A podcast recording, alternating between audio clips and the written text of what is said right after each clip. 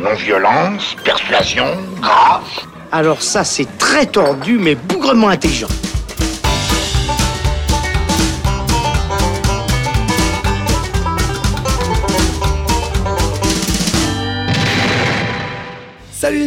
Bonjour à tous et bienvenue dans le Saloon et ce nouvel épisode de Flashback, l'émission qui revient sur une saga culte du cinéma qui fait l'actualité. Alors que sort dans les salles Rambo 5ème du nom, intitulé Last Blood, on ne pouvait pas s'empêcher de revenir sur le béret vert le plus célèbre du cinéma. Oui, vous savez, celui dont la guerre du Vietnam n'était pas la guerre, ce grand traumatisé réincarné dans une montagne de muscles déchaînant sa violence à grands coups de mitraillette XXL, ce soldat qui suinte la testostérone et a marqué le cinéma d'action au fer rouge, et enfin ce personnage qui n'aurait jamais eu cette gloire s'il n'avait pas été incarné par le grand Sylvester Stallone, dont on est fan dans le salon, vous devez le savoir, qu'on se le dise. Bref, on va causer de Rambo, de ses origines et de ses quatre premiers films avec mes deux invités, Charlotte Klinke. Salut, salut Charlotte Salut Alex. Ça- Salut Charlotte, voilà. Grande fan de Sylvester Stallone, c'est pour ça qu'on t'invite. Ah oui, j'aime beaucoup. Oui, c'est ça. Thomas Gerber, salut Thomas. Salut Alex. Thomas, grand fan de testostérone et de bagarre. C'est pour ça que tu viens. Euh, oui, et c'est vrai que j'ai presque l'impression de faire une infidélité à Schwarzenegger qui, dans ma jeunesse, était mon idole et j'ai refusé pendant de très nombreuses années à regarder n'importe quel film de Sylvester Stallone en me disant non, quand on aime à ce point Arnold Schwarzenegger, on ne lui fait pas d'infidélité en regardant des Stallone ou des Bruce Willis. Ah là c'est pour là. ça que j'ai découvert Rambo sur le tard. Jusqu'au jour où tu t'es rendu compte qu'en fait ils étaient potes. Ouais, Et là, tu l'as accepté dans ta vie en fait. voilà. C'est- Ouais, mais leur vie privée ne m'intéresse pas. C'était le culturisme que tu aimais, les muscles saillants, etc. C'est ça. C'était l'accent autrichien en fait. Ah oui, d'accord, très bien. Alors si vous êtes prêts, on met son bandeau sur la tête, on dégaine son couteau et on y va. Quand un gars à poil court derrière une fille, la queue en l'air et un couteau de boucher à la main, j'ai peine à croire qu'il est en train de quêter pour la Croix-Rouge. Rambo, c'est une saga culte dans les années 80 qui a marqué le cinéma d'action, la carrière de Sylvester Stallone et le cinéma tout court. Pourtant, tout comme la saga Rocky, Rambo est depuis considéré par l'opinion publique comme une série de films de beauf, violents, bas du front et à la moralité douteuse. On va essayer de démonter tous ces clichés en retraçant les quatre films. D'abord, First Blood, titre original du premier Rambo sorti en 1982. Sa suite, Rambo 2 en 85, Rambo 3 en 88 et enfin John Rambo sorti 20 ans plus tard, c'était en 2008. On commence tout de suite avec toi Charlotte, on parle de ce premier Rambo sorti donc en 82, je l'ai dit, par Ted Kotcheff. Euh, la particularité quand même de ces films, c'est qu'ils sont tous les quatre réalisés par des réalisateurs différents. Euh, c'est euh, Stallone qui réalisera le dernier, mais ce premier-là, c'est Ted Kotcheff, un cinéaste canadien qui décide d'adapter en fait le roman de David Morel, publié en 72 et qui propose le rôle à Stallone parce que Stallone venait de cartonner avec Rocky et il s'est dit c'est parti, on lui donne le rôle. Juste quand tu dis euh, le dernier sera réalisé par Stallone, en fait là tu parles du dernier comme si le 5 n'était pas sorti. Ah oui, pardon. Oui, c'est vrai, pardon. Mais on ferait mieux de l'oublier. Mais on en reparlera ensemble euh, lundi prochain. Thomas, ça Oui, va oui, Très oui. bien. Charlotte Rambo, premier du nom. Euh, donc on a dans ce premier Rocky euh, Stallone qui se présente en tant que John Rambo qui arrive aux États-Unis avec euh, le- le- l'habit des, des, des vétérans du Vietnam. bérets verts, ouais. Des- en l'occurrence, béret vert, pas forcément. Enfin, il me semble que c'est une insigne. Euh, C'est le drapeau cousu sur ça. voilà. Euh, le-. L'habit euh, de visu, quand tu le rencontres, c'est l'habit du, du vétéran du, Viet- du, La guerre du Vietnam. la guerre ouais. du Vietnam.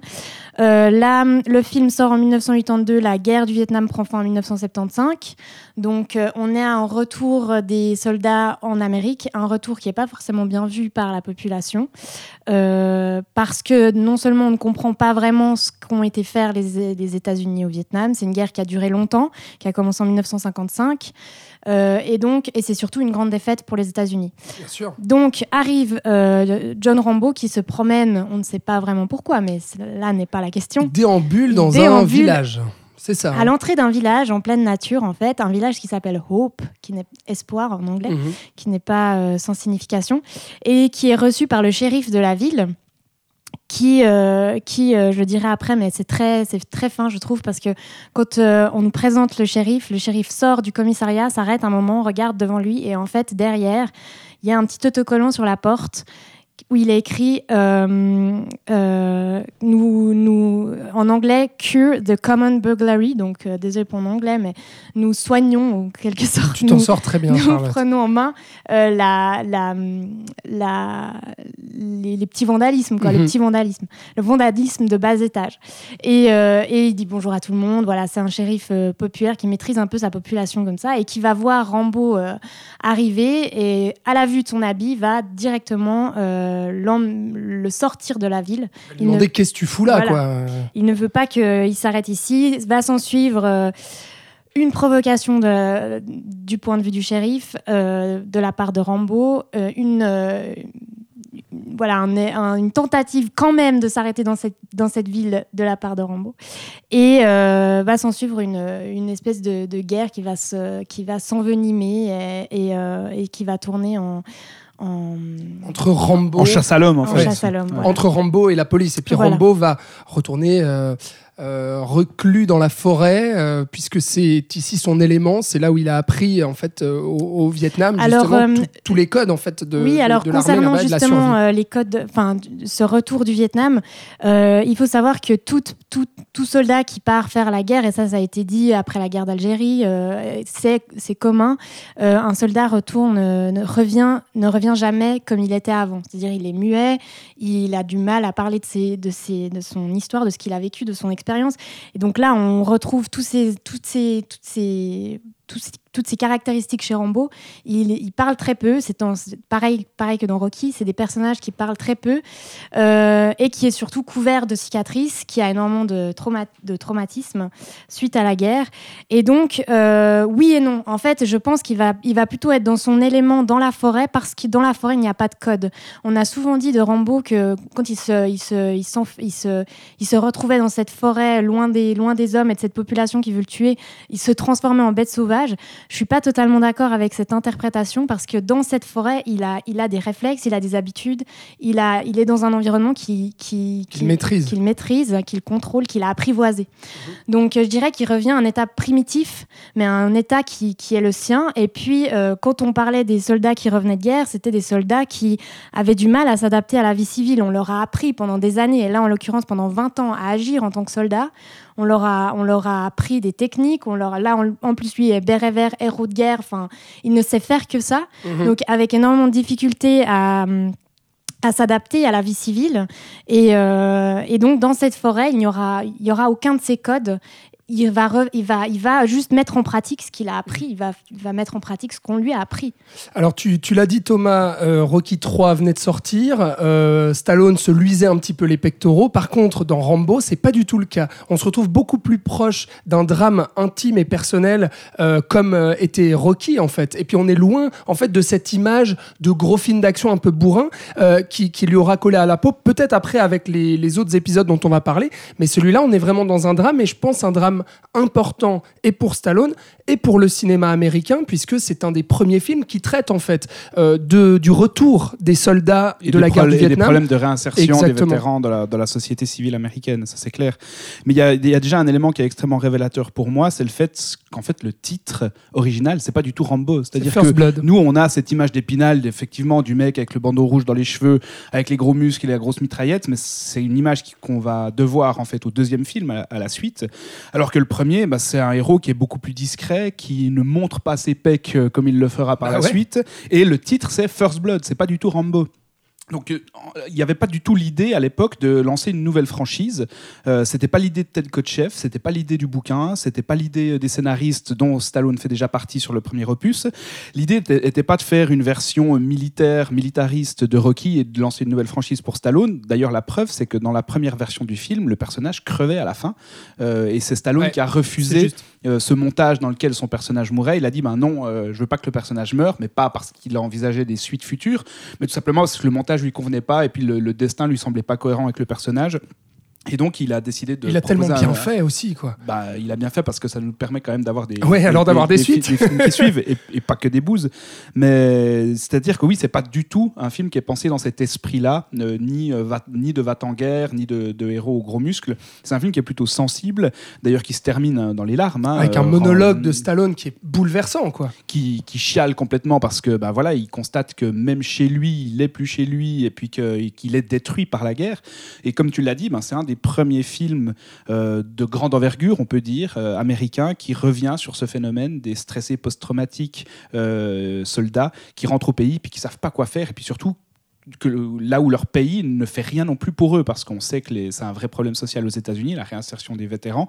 Et Rambo est devenu un peu l'égérie de, de, de ces figures-là. Donc c'est un film qui est social à la base, c'est vraiment un drame politique, social. Et on va en parler, je pense, par la suite avec les autres films, mais il y a déjà cette idée d'une opposition à une figure d'autorité d'État qui est la police dans, le, a- dans- premier film. Il y a la persécution qui est là, quoi. On Par parle vraiment de, exactement de la persécution par l'État sur l'homme et sur l'ancien euh, militaire. C'est ça, et donc toute la question du patriotisme et puis du rapport à l'État et aux autorités dans la saga Rambo va être extrêmement intéressante.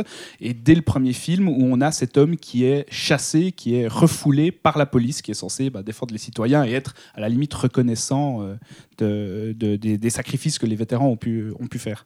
Grand film, Charlotte, à part ça, ce premier Rambo, ça, pose la saga. Et puis, euh, honnêtement, c'est un des grands films, un des grands rôles de Stallone.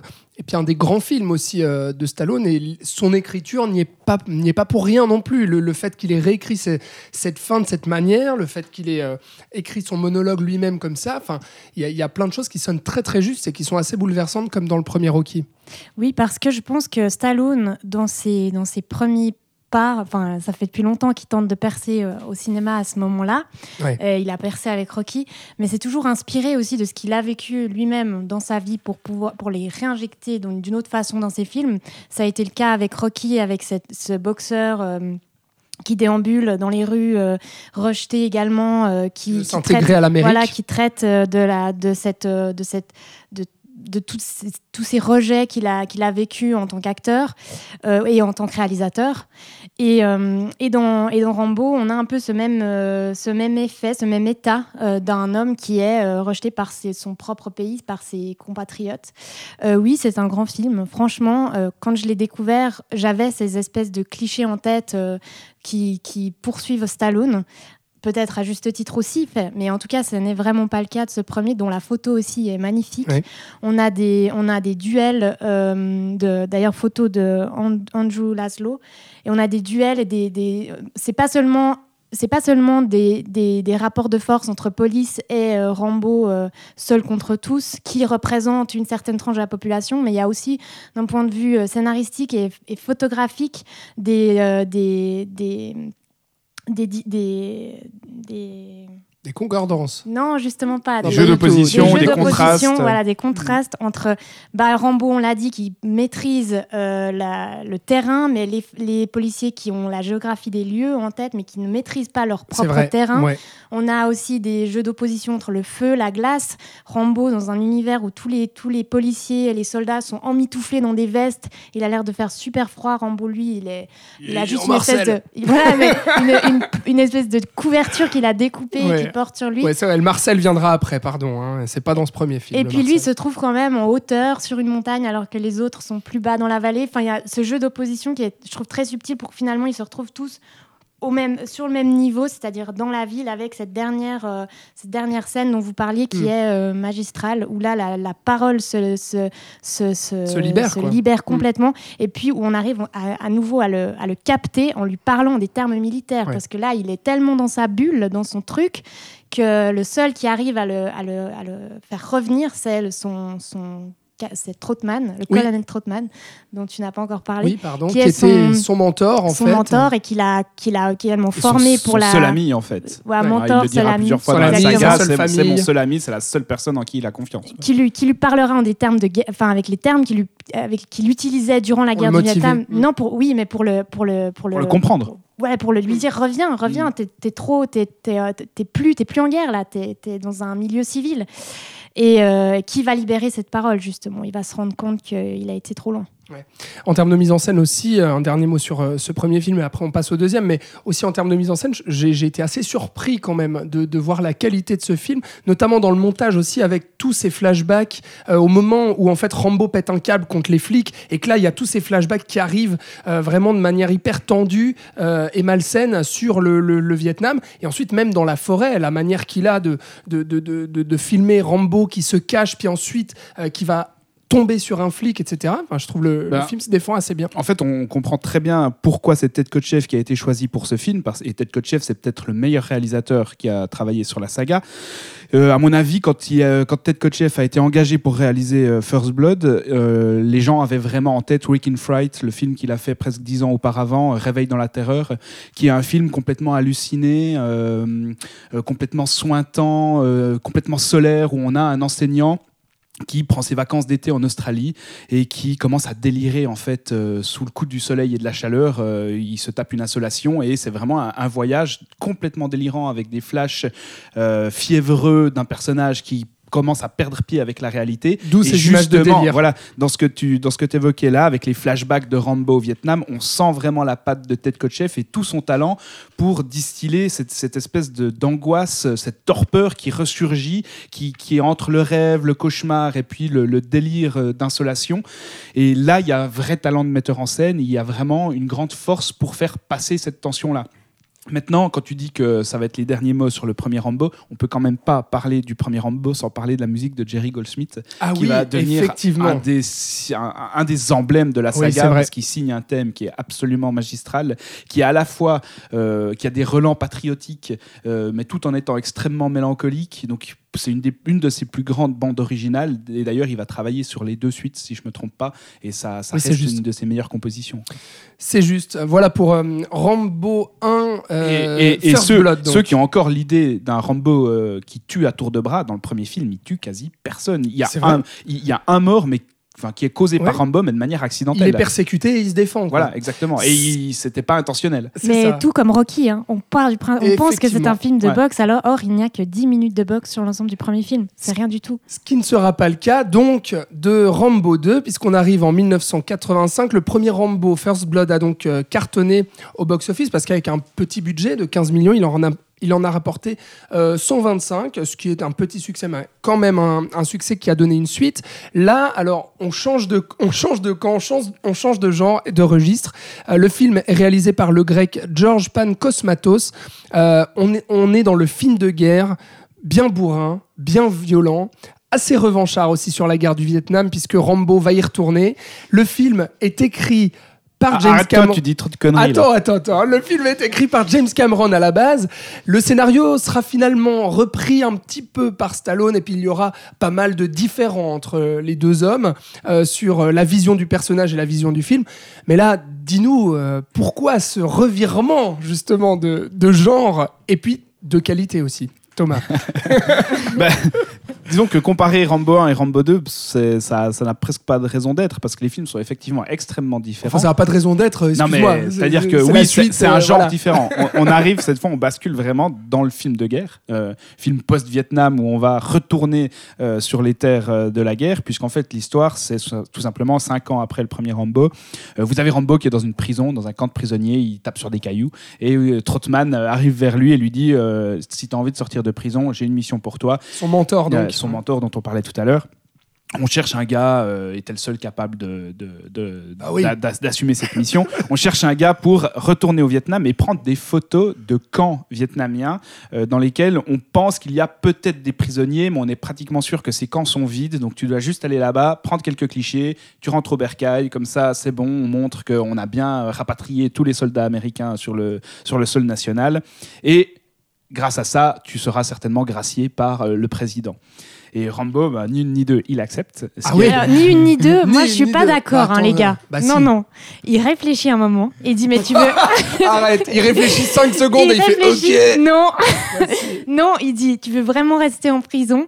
Et il répond Au moins en prison, je sais où j'en suis et je sais, enfin, dans le sens, je sais qui je suis. J'appartiens à quelque vrai. chose. Et c'est encore une critique de, de, de, de, l'effet qu'a eu la guerre du Vietnam sur Mm. des soldats qui ne peuvent pas se, se réinsérer dans la vie civile. Donc, bien sûr, il Et- accepte, parce que sinon, il n'y aurait pas de film. Mais il réfléchit et il dit quand même qu'en prison, il sait où il est. Alors il y a ça, il y a surtout là où tu dis une immense connerie, Alexandre, c'est que Ah ouais, euh, le, le film n'est pas du tout militariste. C'est-à-dire qu'on a, il est- mais on il est a, revanchard. Parce qu'il mais il est revanchard à l'égard de qui? Bah, Éventuellement des, des Vietnamiens, excuse-moi. non, éventuellement des Russes.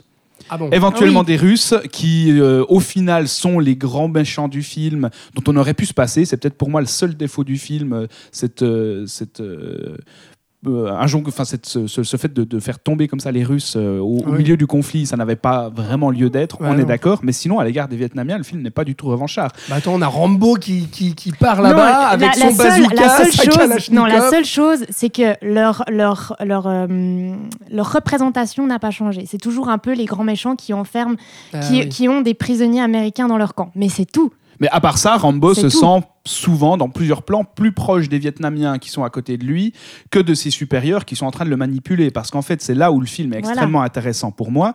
C'est que, oui, Trotman croit en cette mission et il engage Rambo pour aller prendre ses photos. Le fait est que quand Rambo il arrive sur le camp, enfin au camp, il se rend compte qu'il y a des prisonniers.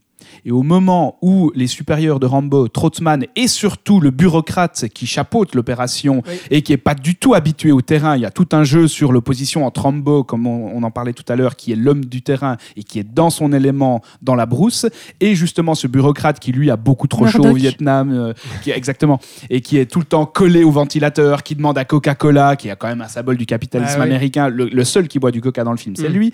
Donc lui, c'est le bureaucrate qui est inadapté à ce terrain-là. Et en fait, quand ce type va apprendre qu'il y a des prisonniers effectivement à sauver dans le camp, il dit annulez la mission. On annule tout, on se casse. Et vous laissez Rambo dans la merde. Euh, je ne veux pas qu'on sache qu'il reste encore de nos hommes au Vietnam, parce qu'après, ça va être un scandale euh, sur le territoire national. Non, puis surtout, il, il rajoute si on paye, si on paye pour ces hommes, on finance nos alliés et on va pas financer pour, on va pas, on va pas leur verser de l'argent pour des fantômes. C'est-à-dire que c'est vrai, Exactement. il y, a- il y a tout un discours en fait sur la bureaucratie, sur la gestion de l'armée, et puis sur aussi le mensonge d'État qui veut petit à petit bah, euh, cacher le fait qu'il y a Bah, des prisonniers parce qu'il y a tout un intérêt politique et économique derrière. Et le, film fort. se termine quand même sur un, sur un dialogue dans lequel euh, Rambo dit euh, Oui, j'aime mon pays, mais j'aimerais bien que mon pays m'aime autant que moi, je l'aime. Donc il- le discours patriotique et le, le- Ça, la- ça, la- ça t'a plu, ça. Bah non, mais au-delà du fait que ça me plaise, ça- nuance quand même nettement la caricature qu'on a de Rambo généralement. C'est- un film qui n'est pas militariste parce que l'armée américaine n'est pas représentée de manière très glorieuse dans le film. Au contraire, elle manipule ses hommes. Et surtout, c'est un film qui, cette fois, avant, on s'opposait à une autorité policière. Maintenant, on s'oppose carrément à une autorité militaire, donc nationale aussi. Et c'est un film qui est éminemment euh, libertarien pour moi. C'est-à-dire que l'État est représenté comme l'ennemi. euh, pour vrai. Rambo. Il y a un élément qui est extrêmement symbolique, c'est qu'à la fin, il débarque dans les bureaux euh, du type, comment il s'appelle déjà? Murdoch. Murdoch, ouais. et il tire sur quoi? Il tire sur, sur les bureaux et sur les ordinateurs Oui. pendant au moins 30 secondes. Donc en fait, la, la haine, ouais, ouais, mais tu- tu- là, là où tu Non, vois un geste, si. là où tu vois un geste idiot et débile, euh, mais bon, t'as grandi avec les guignols Mais de l'info, on t'en veut pas. Non, mais elle est drôle cette scène, arrête. Mais non, elle, Elle est est pas drôle. drôle. Elle est, non, elle, est pas du tout drôle. Elle, est, mais tu vois, pour moi, t'as le, même, le niveau, t'as le même niveau en disant que c'est drôle que les types qui se moquent de la fin du premier parce que Rambo il pleure, alors qu'il y a une, il y a une Mais moi, force émotionnelle et comme le dit, fin du premier, et comme le dit Charlotte, ouais, mais t'es aussi con que entre encore de la fin du 2 comme le comme le dit Charlotte. Respecte-moi, c'est mon émission, s'il te plaît, Thomas Gerber. Euh, chacun ses goûts, c'est ça. Mais là, là où Charlotte a parfaitement raison, c'est que c'est un symbole, c'est un symbole extrêmement fort d'un Rambo qui en veut à la bureaucratie Et à la technologie. et à la technologie, qui, qui méprise la valeur humaine sur le terrain, qui méprise les sacrifices et qui ne fonctionne bah, justement qu'au symbole, qu'au politique, qu'au discours creux. Et pour aller même plus loin, je dirais même qu'on part, on a cette vision de Rambo avec sa grosse mitrailleuse qui décharge toute sa haine, mais elle est finalement, Et qui bute un hélico avec un bazooka. oui. Après avoir. Oui, c'est bon, qu'il c'est bon. Laisse, laisse les, les- les mais, gens dire des choses en fait, intelligentes. là où, là où je trouve ce, ce deuxième volet assez fin, et, et c'était le cas aussi dans le premier, c'est que les armes, les armes qu'utilise Rambo sont pas euh, des armes à feu euh, qu'on voit euh, comme, comme toutes ces images ont pu nous faire croire, c'est-à-dire des, des Ah énormes armes. C'est un arc, c'est un couteau, c'est des choses très simples en fait qui tiennent dans une main. Et d'ailleurs, quand il saute de l'avion au début du film, il perd quoi? Bah, Il perd les armes à feu et il garde le couteau et l'arc. Voilà, exactement. C'est pour d'où d'où la d'où cette vision, cette lecture en fait de, de c'est symbolique, c'est un geste symbolique et juste pour faire un tout petit aparté, on parlait il y a très peu de temps d'Inglorious Bastard Masters et Florian avait parlé de cette euh, façon dont les nazis euh, se déchaînent sur les, sur les, sur- euh, les juifs se déchaînent sur les nazis, les Oui. juifs américains. Euh, c'est un peu du même ordre. On a vrai. vraiment un homme qui a une haine en lui, une rage, et il utilise les armes à feu pour se décharger. Le problème, c'est que le film est quand même assez mal réalisé, il faut le dire. C'est quand même l'action est parfois illisible. Et puis il y a des moments quand même, franchement, qui frôlent le nanar. Le moment où d'un seul coup il se cache dans la boue euh, alors que tu alors que tu viens de le quitter. Il était dans une scène, il venait de, de taper quelqu'un avec un couteau, je sais plus. Le plan d'après, il est là caché dans la boue à sauter sur un autre. Le moment où il feinte sa mort, puis après il prend son bazooka, il bute l'hélico. Enfin, on a quand même cette image du soldat américain tout puissant qui va aller au Vietnam euh, et puis qui est seul contre euh, toute l'armée de Vietnamiens parce que qui c'est qu'on filme, qui c'est qu'on en avant, c'est le héros militaire américain. Alors c'est vrai qu'il n'y a pas ce côté militariste parce qu'il y, a la rien- critique il y a sur rien l'armée. d'américain sur lui. Il porte pas de drapeau américain. Il a pas de jaquette avec un écusson américain. Il il y a, il y a pas, pour moi, je vois Oui, mais- pas de symbolisme revanchard américain à l'égard des Vietnamiens. On est dans un contexte de guerre froide. Les Russes sont très caricaturaux et puis ils en Ah prennent bah pour leur grade. Mais contre les Vietnamiens, je, je vois pas. Alors oui, Bah, c'est quand même ils un font, film ils font office, ils font office de chair à canon. Ouais, bah, sans Voilà, déconner. Des, des petites flèches d'arc explosives euh, qui font voler en lambeaux euh, quelques petits Vietcong euh, sur des ponts. Mais à part ça, le film, si, si tu analyses un peu le propos Ouais. plus que les images euh, que tu as en tête, c'est pas un film militariste et patriotique Je américain. dirais que ça, ça a plus un, il y a plus le sentiment qui se dégage de ce film est plus euh, un, comme un sentiment post-Watergate, où tout d'un coup on se dit mais peut-être que notre gouvernement n'est pas complètement blanc dans cette guerre euh, au Vietnam.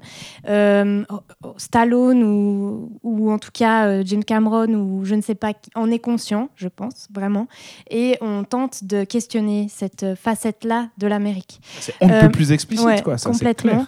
Et puis, autre chose, c'est cette.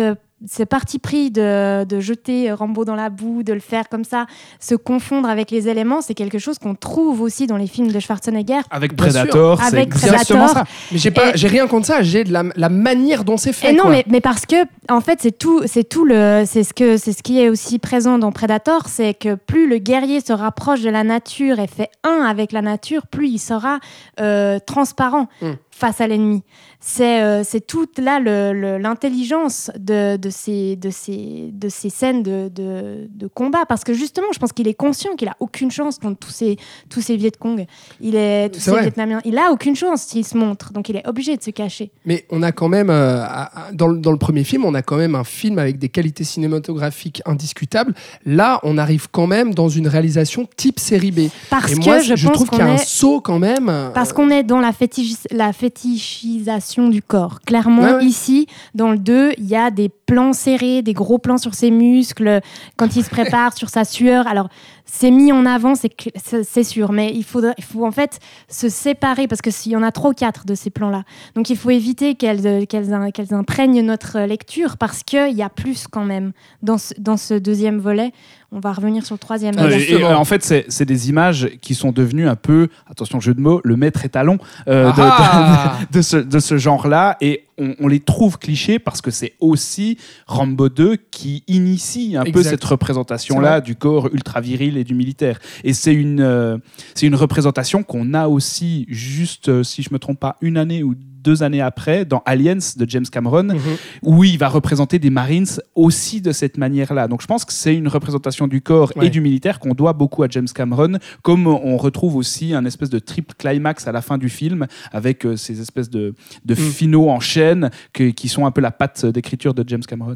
Le film sera donc un grand succès au box-office. C'est le plus grand succès de la saga. hein. Il a quand même rapporté 300 millions de dollars au box-office. Il en a coûté 42, euh, ce qui fait de lui voilà, un gros succès de film d'action déjà des années 80 et le plus gros succès de cette saga. Suivra donc Rambo 3. Oui, Et pardon. ju- juste avant de passer à Rambo 3, pour moi, Rambo 2 est certainement le meilleur film de la série Expandables. D'accord. Il- oui, il- alors oui. Il, il le, il le répète plusieurs fois dans le film. D'ailleurs, la, la- la femme dont il tombe amoureux dans le film le lui dit aussi Tu n'es pas expandable. Et en fait, il y a Ouais. déjà toute cette réflexion sur euh, bah, les, les rejetons, les, les- les gars dont on peut se passer. Mm. Comme il le dit euh, Rambo dans le film, c'est l'expandable, c'est le gars euh, qui est invité à une fête, il vient pas, mais en fait, tout le monde s'en fout. On le remarque même pas. C'est vrai. Et il y a déjà ce propos-là dans ce film et c'est pas étonnant qu'après, ben, c'est une thématique qui reste dans la tête de Stallone jusqu'à faire la- les trois films Expandables. Et ben justement, on va voir euh, quelle est la thématique euh, et puis quel est le genre de ce Rambo 3 et puis euh, qu'est-ce qu'il fout là d'ailleurs, sorti en 1988 de Peter McDonald. Alors, suite de ce Rambo 2, on reste un peu dans le même acabit. Je, je parlais de réalisation digne d'une série B, on reste un petit peu dans, dans ce style-là.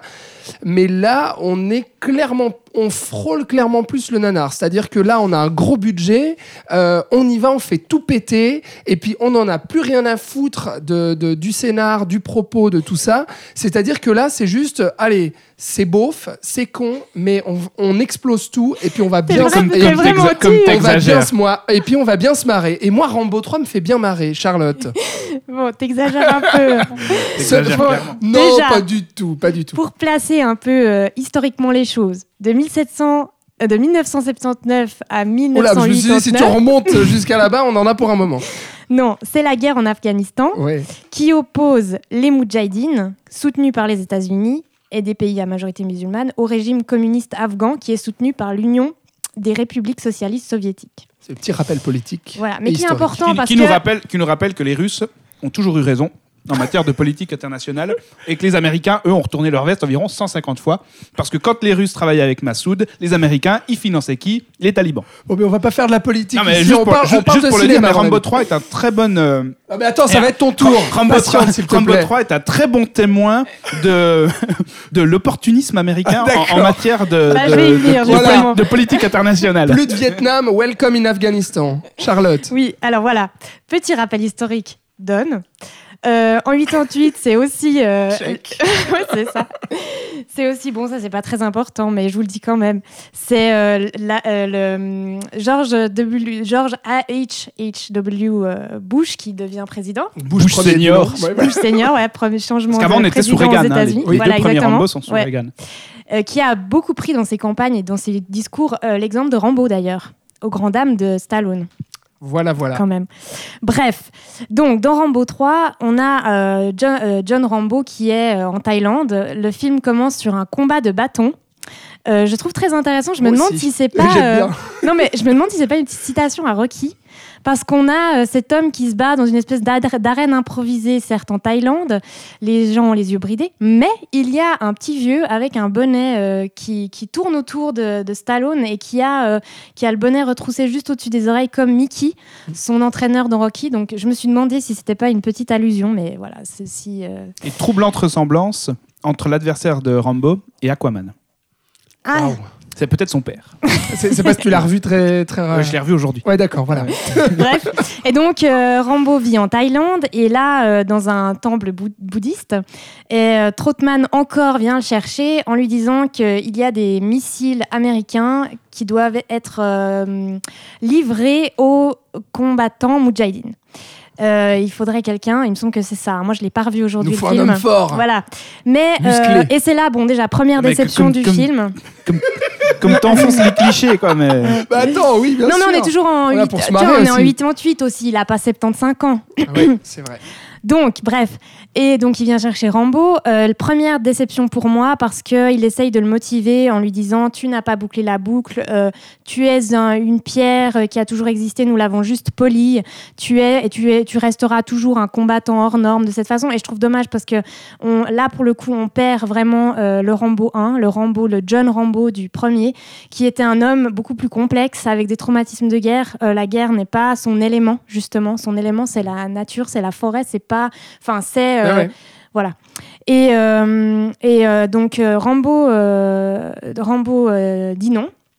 Il n'y va pas jusqu'à ce qu'il apprenne qu'en fait, Trotman s'est fait kidnapper par les Russes. Parce qu'il et... lui donne une bonne raison d'y aller. là. Et voilà, ça lui donne une bonne raison d'y aller. C'est la première fois euh, sur les trois, enfin, sur les, sur la, dans la saga Rambo que Rambo se déplace non plus pour son pays, mais pour euh, un proche. Parce qu'en fait, quand Rambo refuse la mission dans un premier temps, Trotman dit Bon, bah ok, c'est moi qui vais le faire. C'est ça. Mhm. Et Trotman merde et il se fait kidnapper. Ouais, exactement. Et donc euh, Rambo se met en route pour l'Afghanistan où il euh, voilà où il est euh, amené jusqu'à un camp de résistants moudjahidines. Et puis après s'ensuit une, euh, une guerre assez, viol- assez violente. Enfin, les, les Russes viennent euh, fusiller la population civile. Euh, C'est aussi la pr- le premier Rambo où on a autant de violence euh, montrée sur des civils. Ça va être euh, culminant dans le quatrième. Mais, Je euh, plus que dans le 2. Dans le 2, c'est pas dans- des civils. Ouais, c'est des militaires. Il y a zéro- Pardon, il y a pardon, pardon, Ouais. pardon. Il y a là une prostituée. Je veux bien que cette, cette deux. différenciation soit difficile pour quelqu'un qui a une vision aussi stéréotypée que toi de, de ces films, mais Et, euh, Enfoiré. ils ont même des armes dans la main dans le 2, tu vois. Eh, tais-toi, c'est ta Charlotte, voilà. Non, mais et donc du coup, beaucoup de, de morts civiles, de morts violentes, des femmes, des enfants, des femmes enceintes. On a aussi une description de ce que font les Russes aux femmes enceintes, aux enfants, etc. Euh, ce n'est pas la guerre de Rambo jusqu'à ce que cette fusillade euh, ait lieu. Euh, cette guerre deviendra la sienne. Et de- une fois de plus, Rambo prend parti de défendre les, les victimes euh, et les civils. Il s'en va donc au fort où est gardé Trotman pour essayer de le libérer. Là, j'avoue, on tombe dans euh, une destruction à main nue euh, avec euh, Ah, ça y gros va. calibre, euh, etc. Vous Mais aussi des, des chevaux parce qui qu'il y triomphent a- de tank, quoi.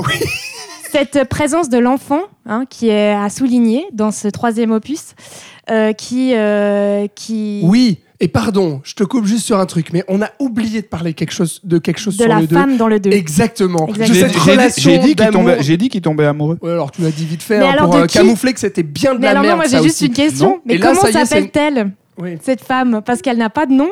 Non, Mais, mais il s'en fout, Thomas. Ouais.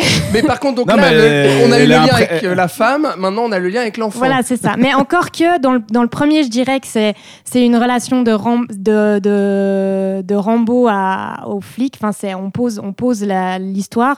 Dans le 2, je- il, il se positionne pas tellement comme sauveur. Cette femme, elle l'accompagne, mais à aucun moment, il va, la, il va devoir la sauver. Ah, C'est et dans- elle est même les- son égale. Ouais. Voilà. C'est-à-dire que c'est une combattante comme lui, Voilà, euh, qui, qui- l'a- qui, qui est même censé l'aider lui Ouais, voilà. au début. Exactement. Dans Hautement troisième- féministe, euh, Rambo 2. Bah, j'irai pas jusque là, mais Un exemple De féminisme 2.0, je suis d'accord. euh, Rocky l'est beaucoup plus. Par contre, je Oui, oui. pense. Non, Rocky, c'était un exemple. C'était une boutade, mais il n'empêche que la représentation de la femme dans Rambo 2 n'est pas du tout stéréotypée. Non, c'est vrai. À part qu'elle n'est pas écrite, mais c'est pas grave. Ouais, puis Euh, on a deux présences, la, cette présence de la combattante et puis la prostituée. Oui, c'est pas puis une combattante qui ne sert vraiment à rien. Mais quoi. on s'égare, on bon, revient bref. sur le, le 3. Et puis dans le 3, on a cette présence de l'enfant qui euh, dont, dont il va être responsable de sa vie, il va devoir le sauver parce que cet enfant c'est ben, a voulu le suivre euh, sur, euh, sur le lieu de- à la- dans la forteresse. Petit aparté, la femme par contre revient dans le quatrième. Oui, voilà. On en reviendra. Mais... oui. Mais pas la même puisqu'elle meurt dans le deuxième. Oui. Et, euh, et qu'est-ce que j'étais en train de dire? Je Ah me oui, souviens j'allais plus. le dire, restez Oui, et donc concentrés on a une, on a pour moi, euh, je crois que c'est dans ce film-là qu'on on a une, une réplique de Rambo où quelqu'un dit de Rambo euh, il n'est pas il n'est pas Dieu ou je ne suis pas Dieu si j'étais Dieu aurait pitié donc c'est vraiment euh, donc je dirais en fait on a tout d'un coup alors que c'était en filigrane dans les deux premiers on a tout d'un coup une figure plutôt mythologique de Rambo qui là se met en place euh, où on espèce, un espèce de, de demi-dieu Ah, qui, ouais. euh, qui est issu d'un fantasme collectif euh, américain, et voire plus. Hein. Il- ouais, et Euh, plus parce qu'il universel. mè- il mène vraiment les armées de Moudjahidine comme a pu le faire le prophète, hein, on l'imagine. Enfin, Ouais. le, le prophète qui était aussi un maître de guerre. euh, quand il mène cette armée d'hommes à cheval, on a carrément l'image du prophète euh, Mahomet qui mène euh, des Mhm. hommes à la guerre. Et il y a toute la dimension spirituelle qui est bien plus développée entre grosses guillemets dans le film, Ouf, puisque justement au début Rambo est chez des moines bouddhistes. Ouais, Ouais. voilà. Et puis, euh, bien sûr, la guerre du Vietnam qui est toujours présente parce que, euh, bah voilà, Trotman, euh, interrogé par le Russe, lui dit euh, qu'il fait une grosse erreur, que c'est lui qui a commencé cette guerre, qu'il doit assumer, que ce peuple n'a jamais été vaincu. Euh, Sous-entendu, ben voilà, nous n'avons pas, euh, nous a- nous- nous n'avons pas vaincu au Vietnam. Et puis euh, il finit par dire, nous avons déjà eu notre Vietnam. Donc on a une espèce de, quand même, de concordance entre cette guerre en Afghanistan qui oppose des Moudjahidines soutenus par les, les USA et puis les, Ouais. les, les, les Russes. Euh, cette opposition, on a aussi, euh, c'est toujours cette guerre du Vietnam qui est là, où on a tout d'un coup un Rambo qui est parmi les civils, donc euh, victime des militaires, ce qu'il était dans avant.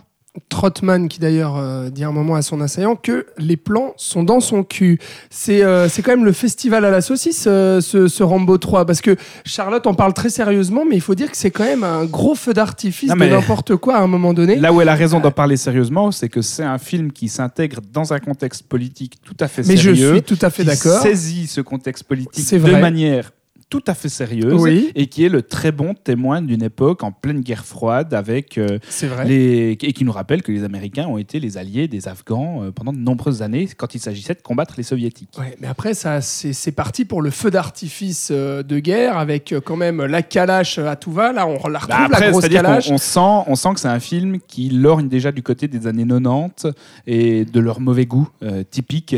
Là où pour moi, On n'avait aucun dans les années 80. Ah, là où pour moi Rambo 2 est, est éminemment un produit des années 80 et euh, qui représente bien le bon goût des années 80 en matière de virilisme, ben là on bascule, on bascule dans toute autre chose. Avec effectivement des répliques où c'est la fête à la saucisse, comme tu le dis, quand les plans un sont dans ton tank cul. qui défonce un hélico, quoi, s'il te plaît. Oui, et Euh, puis la euh, confrontation. Et puis. Stallone qui, enfin Rambo qui triomphe d'une armée de tanks euh, quasiment à lui tout seul. Exact. Et une lumière bleue Avec qui fait ses- du bleu. Oui, Mais, et ses flèches explosives, bordel. mais bon, ça, on Ah, les a ça. déjà. Ça, ouais, Oui, je on sais, les dans le je sais.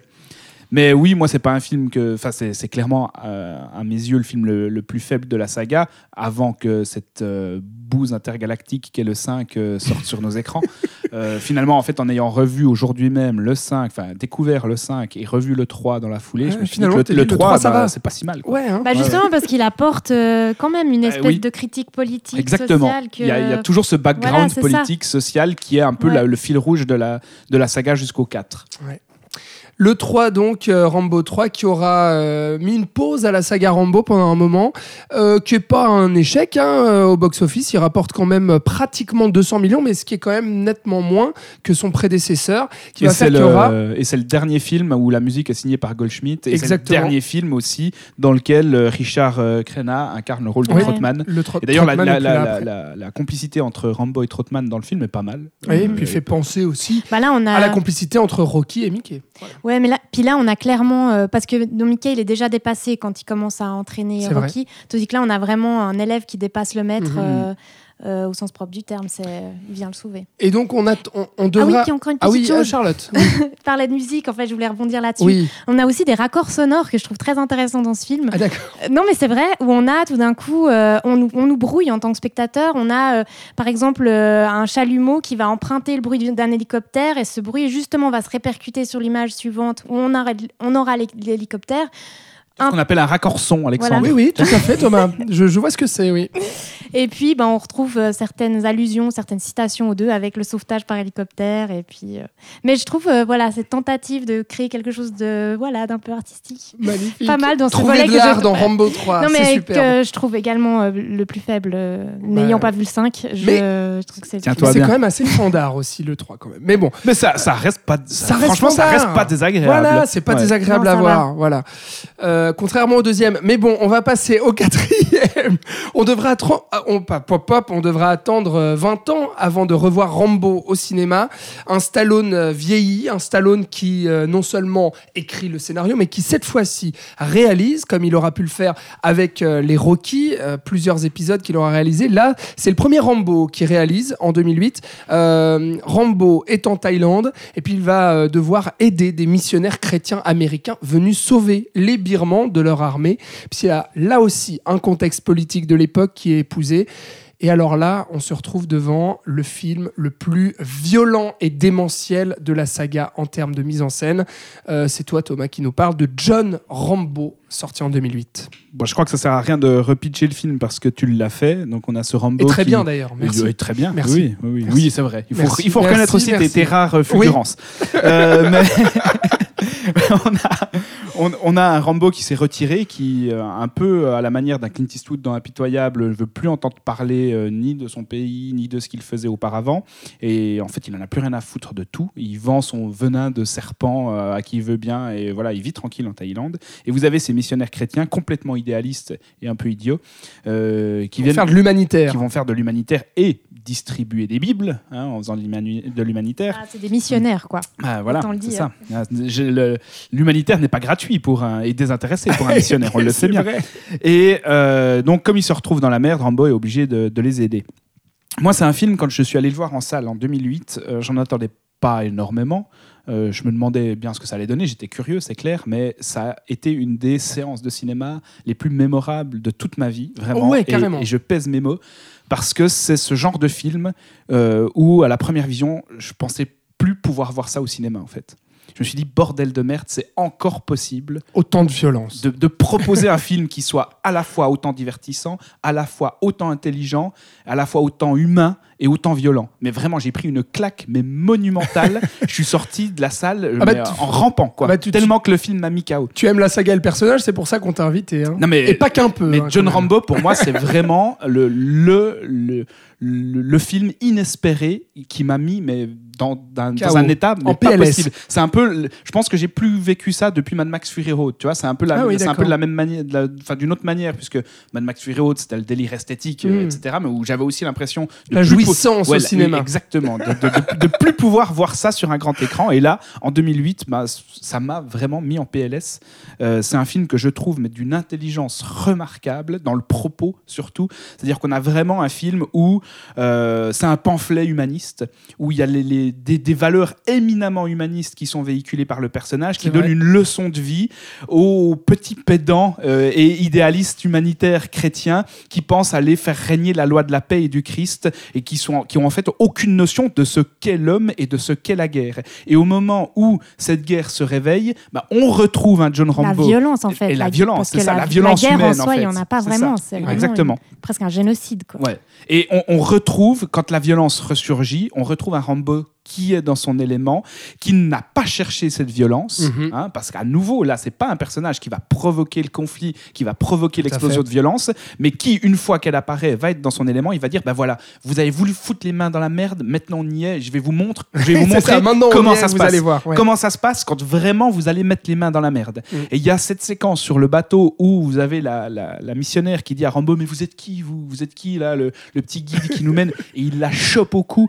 Et lui il est Who are you? Avec une voix, mais en disant Mais toi t'es qui? Toi Pas t'es qui pour me donner des leçons d'humanité, ouais. Des, des leçons de morale à deux balles? T'es qui pour venir m'expliquer comment fonctionne la vie alors que t'as jamais mis les pieds dans la merde? Et moi je sais ce que c'est que la merde et je sais ce que c'est que l'homme et, que la violence. l'horreur et que l'horreur parce que c'est le film Charlotte où on, où on sombre vraiment dans la dans, dans, dans la violence à la fois euh, à la fois la, la, la, la, la violence dans tout ce que ça exploite dans tout ce que ça raconte et la violence visuelle aussi parce que là Stallone il, il s'en donne euh, à cœur joie en termes de, de, de cinoche quoi Bah, le Sans film, être complaisant. C'est vrai sans être le complaisant film dans la commence sur des images document... enfin des images réelles. Donc euh, ça, ça, voilà, ça, tu, tu sais tout de suite où tu vas quand tu vois ces images-là. Il faut savoir aussi, je veux pas revenir là-dessus, mais que la guerre du Vietnam a été énormément médiatisée, médiatisée par rapport à ce conflit dont il est question ici, qui ne l'est absolument pas euh, dans la fiction, enfin dans, la narration. Et, euh, euh, il est, je dirais, c'est le seul, c'est le premier Rambo qui s'inscrit au-delà du. Bah dans le, troisième, on avait la, la situation historique qui était réelle hein, avec ce combat en Afghanistan, cette guerre d'Afghanistan. Ici, on est dans un, on, inscrit le film dans une réalité, en, directement en commençant le film sur des archives, sur des images réelles, on inscrit le film dans une, euh, comme étant comme proposant une authenticité et une réalité dont personnellement je n'étais absolument pas Donc, préparée. pers- mais parce que personne n'en parlait pratiquement à Voilà. l'époque. En 2008, la Birmanie, Aung San Suu Kyi Oui. n'était pas encore euh, élue présidente. Alors on en parlait justement pour euh, le, le cas de Aung San Suu Kyi qui était assigné à résidence, etc. On savait que les droits de l'homme, euh, enfin, ils déconnaient un peu avec ça en Birmanie. Mais dans la fiction, comme tu l'as très bien dit Charlotte, on n'en parlait quasiment pas. Mhm. Et le film est énormément en avance sur son temps en révélant, en fait, en, en- en s'inscrivant dans ce contexte-là. Surtout que le conflit, en fait, je me suis un petit peu renseignée, dure depuis 1948. Ouais. Donc il est extrêmement vieux, il est long, et encore plus long que la guerre du Vietnam, et il se termine véritablement en 2012. Mm. Donc c'est un conflit euh, très, enfin voilà, très très long et puis euh, extrêmement violent, peu médiatisé, donc ce qui permet aussi euh, à des violences gratuites hallucinante. Enfin, C'est vrai que c'est- c'est c'est un, un- un très bon film et très intelligent dans, dans- dans le contexte politique justement qu'il épouse et puis qui, qui rehausse en fait la saga après, euh, après le, Mais à le tous les niveaux. À tous les à niveaux. tous les niveaux, parce qu'en termes de mise Mais- en scène, pour moi, c'est une leçon Oui, d'efficacité en termes de mise en scène et de représentation de la violence, qui est à la fois extrêmement graphique, extrêmement picturale, explicite, sans jamais être condescendante. Je trouve vraiment que les, les- les- les- c'est une certaine presse française avait a mal compris le film à l'époque en disant que c'était euh, l'éloge de la barbarie, etc. Mais c'est pas du Ah tout ouais. ça. C'est que simplement pour condamner la violence humaine, il faut montrer ce que c'est que la violence humaine. Ouais. Et Rambo, euh, John Rambo, Mm. enfin Stallone avec John Rambo, le fait de manière frontale en nous confrontant, un peu comme l'a fait Mel Gibson avec Tu ne tueras point, mais là où Mel Gibson euh, était un peu moins fin et intelligent en, a- en adoptant un propos extrêmement chrétien et euh, christique, euh, enfin une représentation Mm. christique dans son film. Là, Rambo est beaucoup plus, John Rambo est beaucoup plus subtil à mes yeux. Par contre, euh, c'est vrai que tu, tu, Donc c'est tu vas fort. leçon de mise en scène Oui. et aussi leçon d'humanité pour moi. Son- une profondeur Puis on émotionnelle. nous met dans cette position. euh, avant, que, avant que tu coupes, on nous met dans Je vais cette pas po- couper du tout, Charlotte. Qui on te nous dit met que dans je vais cette position de quand tu disais je trouve ça très juste que on, pour, euh, pour savoir ce qu'est la violence il faut nous la montrer. Euh, on, nous, met- on nous met dans la peau de ces en fait même pas de John Rambo qui lui sait très bien ce qui est en train de se passer. D'ailleurs c'est un personnage qui a toujours une longueur d'avance sur tout le monde. Mm, il anticipe tout ce que les, tout ce que les opposants vont faire. Là, euh, il sait très bien où il met les pieds. Par contre, les mercenaires que le pasteur euh, locaux envoie pour libérer à la base, pas forcément avec John Mm. Rambo qui est censé juste les guider, pour libérer Ils ce sont groupe naïfs. de missionnaires, ne savent pas Ouais. du tout où ils Ah mettent ouais, les pieds. Et du coup, nous, on est avec eux. Et ils croient, et ils être tout Ouais. puissants. Et voilà, Ils, c'est cro- ça. ils croient aller chez les Zoulous en fait. Hein, il y a- se battre contre des gens avec des sarbacanes. Et puis Ouais, ouais. d'ailleurs- c'est d'ailleurs, il se cache dans un village qui a été complètement détruit, donc là où se trouvait le. Oh mais Alex. là où se trouvait et voilà, Thomas me fait rire, voilà. les missionnaires. Et la première, la première phrase qu'il dit, c'est Mais qu'est-ce qu'ils sont en train de faire? Ouais. C'est une violence qu'eux-mêmes n'ont jamais vue. Oui, c'est vrai. Par contre, je vais tempérer un petit peu ça, parce que Thomas, chef-d'œuvre. Le seul bémol, le seul bémol claque. que je vais accepter, c'est le sang numérique. Oh bah non, non. Alors moi, c'est pas là. Moi, ah mais non, mais non, non, non, même, je confie une immense connerie. Le sang numérique, c'est dans Expandables. Dans John Rambo, c'est encore des bonnes vieilles capotes avec du, de la gros, du gros sang qui tâche, quoi. Ah ouais, non, non, non, non, je dis une grosse connerie. Il y a même pas de sang numérique dans John Rambo. Il y a un le, peu de le jeu. son absolu. Il y a un peu de sang qui gicle sur la caméra. Oui, oui, à contre. quelques reprises. Oui, c'est vrai. oui. Ça, c'est assez- c'est pas mal. C'est pas mal. Moi, le C'est petit pour nous salir que en tant que j'aurais, spectateur. c'est que j'ai connu Stallone un peu plus fin dans son écriture de dialogue et dans sa Mais quel contexte, sa dialogue mise en Il a place. jamais parlé Rambo. Non mais attends, arrête. Au tout début du film, franchement, on, Ouais, Rambo, on- c'est pas on Rocky qui accumule- blablate. Non mais on accumule Vous- les vous- clichés. T'as comparé tout à l'heure Rambo et Rocky. Oui. Rocky, il, il- il- c'est un personnage qui est gauche. Oui, oui, oui. Qui est gauche socialement, Oui. qui est gauche verbalement aussi. Mais Rambo, il ferme sa gueule. Il est muet, Oui, oui, un c'est vrai. personnage C'est un personnage mutique. Bah, c'est pour ça que euh, tout le problème, c'est euh, pour moi le début du film et la mise en place du film, qui est quand même assez euh, Petite assez précision, pour le coup, précision pour euh, les auditeurs. Alexandre Caporal a vu la director's cut de Oui, John Rambo, vrai. qui n'est pas la version à voir de John Rambo, Ah. et qui est une version éminemment différente de celle qui m'a mis une immense claque en salle en 2008. Qui dure 10 minutes de moins. Non mais on s'en fout du temps. Ce qu'il y a, c'est que le montage change complètement l'approche et le propos. différent. Et la place qui est accordée aux missionnaires et la sympathie de John Rambo pour les missionnaires dans la Director's Cut est beaucoup plus grande que dans la version salle. Donc le film qui est sorti en salle est beaucoup plus brutal Alors que j'aurais peut-être préféré celui-là. Ah bah, effectivement, ça il fait deux semaines que, je te le dis, mais... Oui, oui, mais bon, je, je vais attendre un petit peu avant de vu la refaire version salle ou la version director's non, cut la version La vraie, salle. quoi, la- Ouais. Bah, La vraie, celle- la vraie, celle celle des qu'il faut voir, quoi. Voilà. Celle que les studios ont montée euh, pas. euh, Exactement.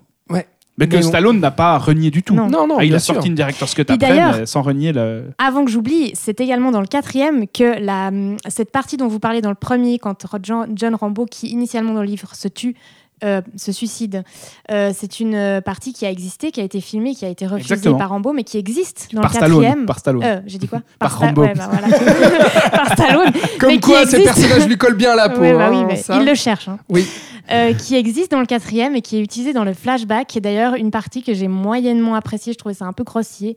Euh, dans le quatrième, quand Rambo, euh, ouais, Rambo réfléchit à savoir s'il doit se déplacer ou non, etc., il, il- il est dans un Ouais. espèce de rêve éveillé. Et de doute flashback, existentiel. Mais par contre, là où c'est bien, c'est qu'il il il intègre ces images inédite euh, du Rambo qui se suicide et qui est prêt, qui, et qui du coup ne tombe pas un peu comme un cheveu sur la soupe, parce que c'est des choses qu'on a déjà vues sinon, donc c'est Ouais. pas très intéressant.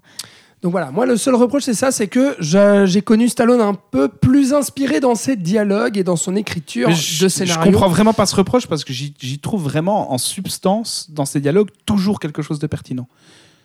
Toujours. Sur, sur, sur la vision de l'homme que ça représente, sur, le, sur la perte des idéaux, sur le, le réalisme en fait de, de, de la vision de, de, de Rambo du monde et de l'homme, je trouve ça extrêmement pertinent et c'est rare au cinéma de voir un film qui nous confronte à ce point-là à, à, À à la du vie- politiquement incorrect. Bah oui, à du même. politiquement incorrect, ouais. Parce que, Et ça nous ouais. caresse pas dans le sens du poil, quoi. Ah non, Ça nous, ça nous met vraiment le nez dans notre merde. Ça nous Puis laisse là, aucune euh, chance. On ouais. a encore, alors oui, le nombre de victimes, je crois qu'il se, il est, non, il est de 240 euh, corps. Ah, c'est une boucherie. hein. Ouais, ouais, Ouais. c'est une boucherie. Mais euh, de nouveau, on a cet aspect plus, enfin cette haine et cette rage, et- etc., qui est mise, qui est, qui est, qui est filmée, qui est montrée. Euh, et c'est également dans le, dans les regards que beaucoup de choses Ouais. se passent dans ce vrai. Rambo. Les phrases, elles sont très courtes. Et tu vois ne qu'il tue rentre pas jamais. chez toi, ne rentre pas chez toi, mais c'est parce que c'est sa prestance, son attitude qui fait énormément en fait. Et dans son regard et puis dans les cris qui, qui poussent, tu, tu vois très bien que jamais il tue de bon cœur. Non, Enfin, il tue pas Ah pour s'éclater, ouais, ouais. quoi. Non, C'est- Il est à bout. non puis Ouais. là, c'est. Ce qui n'empêche pas un- que nous on s'éclate quand même. C'est un combat peu mé- médiatisé. Ouais, mais qui, moi, franchement, elle m'a mis mal. Hein, cette Ah oui, non, mais on est d'accord. En fait, on est t'as d'accord. l'impré- En fait, il, il, euh, il, euh, il symbolise, euh, je pense, que ce que tout un chacun souhaiterait, c'est-à-dire que les guerres inutiles se terminent. Euh, là, on est en 2008. C'est euh, c'est le début où c'est la guerre en Irak pour les États-Unis. il Et la guerre des drones, quoi. 2003-2011, la guerre d'Irak. Euh, et puis euh, La après l'attentat du 11 septembre, donc euh, c'est ces, euh, ces guerres, euh, c'est ces guerres soi-disant contre le terrorisme. Et les guerres bien sûr. propres. Ouais, c'est ça. Et Bien là, sûr. il nous montre que la guerre, c'est pas propre. C'est Non, pas c'est ah, ça. c'est Que ça extrêmement charcle. Voilà. Et puis euh, c'est cette, c'est cette vérité qu'on se prend en pleine figure, quoi. Enfin, c'est et puis. Euh, et puis là encore, il se pose en dieu, en semi-dieu quand même. Il a cette espèce de vision, on a cette espèce de plan là où il est au- au-dessus un peu de tout le monde, Mm. En Et- contre- en- à contre-jour. à contre-jour, voilà, Ouais. en amorce. Euh, Je sens, je sens votre amour et pour le- Stallone et le- et Rambo là. Et le Ça, ça- final, le final aurait été la conclusion parfaite à la saga. C'est vrai. Parce qu'il rentre chez lui. Et c'est Euh, tout. Ce qui, Ouais. ce qui répond à, au- au- à la chanson thème de Jerry Goldsmith, euh, à Long, à long euh, Walk, chanté euh, par Dan Hill. Exactement. Euh, un long chemin pour rentrer à la maison, Ouais. en gros. It's a long road. Euh, ouais, Voilà. une, une longue route. Euh, mais pour rentrer à la maison, on peut le comprendre comme ça à la fin du 4. Et ça aurait été la conclusion, mais Ah oui, oui. idéale, parfaite. Et quand j'ai appris que finalement le 5 allait se faire, je me suis dit, bon, ben quand même, ça doit pas être n'importe quoi si euh, Stallone accepte de ne pas terminer sur la fin euh, ultime et idéale de John Rambo. Ça, on va en reparler ensemble, Thomas. On a fait le tour, je crois, de cette euh, saga Rambo, en tout cas les quatre premiers épisodes.